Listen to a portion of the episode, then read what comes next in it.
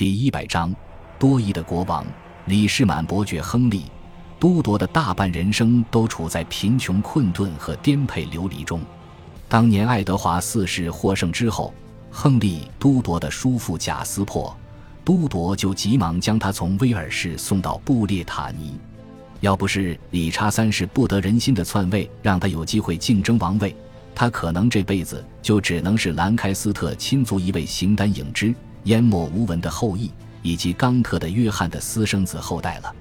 理查众叛亲离的主要原因是他杀了两位王子，结果给亨利提供了可乘之机。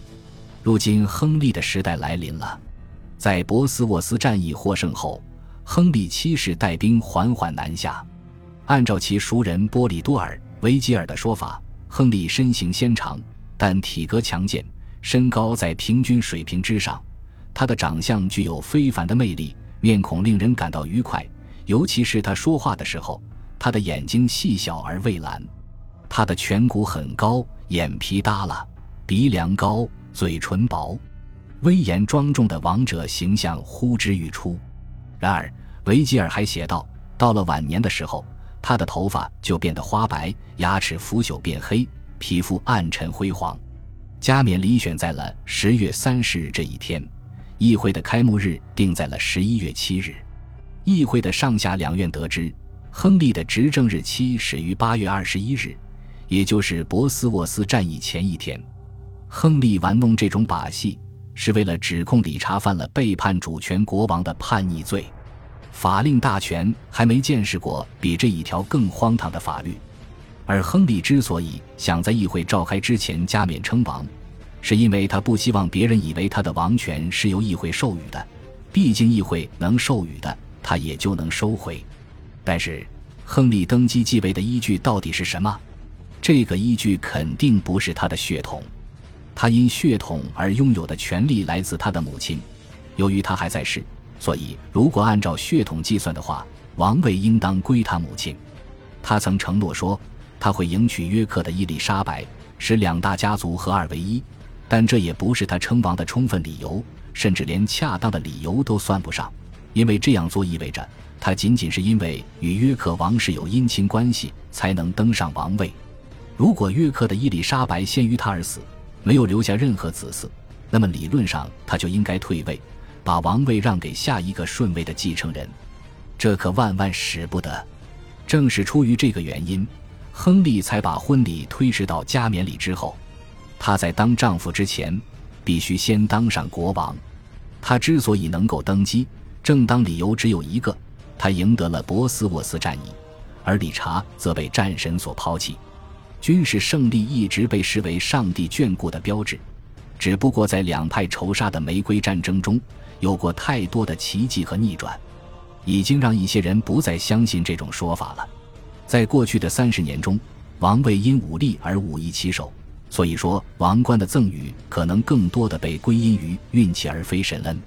没有人哀悼失败国王的故去，但是人们也只是在忍受篡位新国王的统治，而不可能是享受。王冠自身的权利和意义已然受到损害。人们不再认为它能带来光荣的黎明，最后，国王只好求救于教宗发布通谕来保障自己的权威。因此，亨利作为国王的地位并不稳固，他要一直等到执政的最后十年才渐入佳境。登基之前，他一直流亡国外，几乎不了解英格兰及其人民。他也从未参过政，从未在英格兰拥有过大片领地。他更愿意说法语，国内的世家大族也几乎没人把他当作贵族阶级的一员。在他与理查的斗争中，这些贵族在大部分时间里是置身事外的，他们实际上都是中立的观察者。与他并肩作战的贵族只有两位，他们和他同属流亡者。所以说，当亨利在二十八岁挑起国王的重担时，他既没有准备，也无人提供教导。故而，他只好一点一滴地积累己方力量。他行事小心谨慎，性格拘谨多疑。加冕之时，他组建了一支二百人的亲兵卫队，他们身穿红绿相间的短上衣，手执长戟。在这方面，亨利在仿效法国国王，法王就有自己的卫队。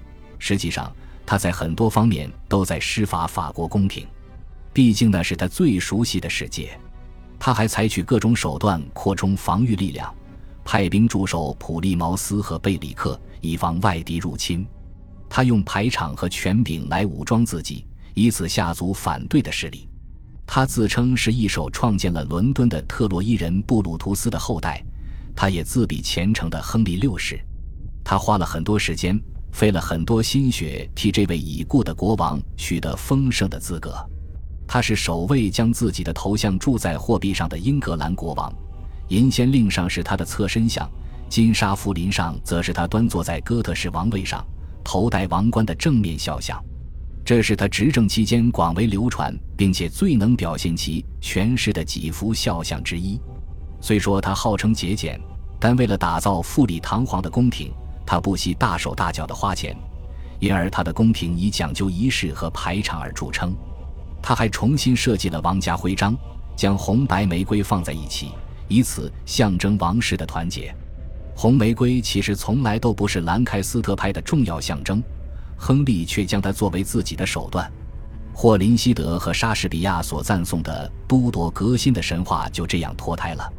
他有充分的动机去维护和扩大自己的王权，篡位者总是面临着诸多危险。几乎从他称王的那天起，约克派就已经在密谋反对他了。理查三世的同党在伍斯特和威尔士起兵造反，但他们被轻而易举地打得四散奔逃。因四百八十六年。王太子在温切斯特出生，王位进一步得到了巩固。这里曾是亚瑟王的圆桌出现的地方，因此这个孩子就得名亚瑟。亨利总是迫不及待地利用所有能够和王室沾边的东西。就在同一年的年末，约克派再次向王位发起进攻。他们声称自己从监狱中救出了沃里克伯爵，由于沃里克伯爵系克拉伦斯之子。因此，他是王位当仁不让的继承人。这个消息足以调动起落败者的全部希望。而实际上，真正的沃里克当时还被囚禁在伦敦塔里。不过，这并没有降低他们的热情。冒充沃里克的孩子来到了都柏林。一四八七年五月二十四日，他被立为爱德华六世。有人从圣母玛利亚雕像的头部摘下一顶王冠，戴在了他的头上，对他行礼如仪。这位假国王的真名叫兰伯特·西姆尼尔，早年生平不详。此人似乎长相讨人喜欢，举止有些与众不同，这就让许多胆大妄为之辈认为可以让他冒充伯爵。他也引起了勃艮第公爵夫人玛格丽特的注意。林肯伯爵和洛维尔勋爵等同情约克派的人士也迫不及待地参与了密谋。然而，最令人感到匪夷所思的是。亨利七世的岳母竟然也是其中的一员。爱德华四世的遗孀伊丽莎白·伍德维尔本来是不应该受到怀疑的，因为她的女儿就是当今王后。如果她的女婿被赶下台，她的女儿不也就连带失势了吗？那么他为何出此下策呢？他很可能觉得亨利在夺取政权之后羞辱了他本人以及他的亲族。有传言说。亨利对自己的妻子缺乏应有的尊敬和善意，他故意拖延了婚期，甚至仍在拖延王后的加冕礼。他不喜欢约克派的亲友，他的整个成年时光都一直和他们斗争。他之所以娶伊丽莎白，是出于政治原因，所以伊丽莎白才会反对他，转而支持兰伯特·西姆尼尔称王。亨利立即为其所警觉，担心自己的统治受到威胁。就把真德沃里克伯爵从伦敦塔里带出来，让他到伦敦大街上走了几圈。这个年轻人还到圣保罗大教堂里参加了大弥撒，在那里和熟人谈笑风生。西姆尼尔在都柏林的支持者当然坚称这个家伙是个冒名顶替者。勃艮第的玛格丽特从弗兰德斯的府邸中拿出钱来，收买了两千名德意志雇佣军，交给林肯伯爵指挥。按照都铎派编年史作者爱德华·霍尔的说法，她是一位如魔鬼般残忍的公爵夫人，还是一条吞噬自己呕吐物的狗。这里所谓的呕吐物，便是他用来对付亨利·都铎的手段。正当伪王爱德华六世在都柏林大肆招兵买马之际，德意志雇佣军也在都柏林登陆了。他们带着这位冒牌国王驶向英格兰，而亨利则领兵迎战。六月二十日，两军在东斯托克相遇。亨利麾下有一万两千人马，林肯伯爵指挥着八千人的部队。结果，亨利取胜了。林肯本人在混战中被杀，西姆尼尔被俘，洛维尔则逃离了战场。弗朗西斯·培根在亨利七世的传记中提到，后来洛维尔勋爵长期住在地下室或拱顶地窖中。据说，在18世纪初，牛津郡在兴建洛维尔教堂大厦时，发掘出一间地下室，里面有一副男性的骨架，他坐在椅子上，脑袋斜靠在桌子上。幸运之神显然并没有眷顾他。感谢您的收听，喜欢别忘了订阅加关注，主页有更多精彩内容。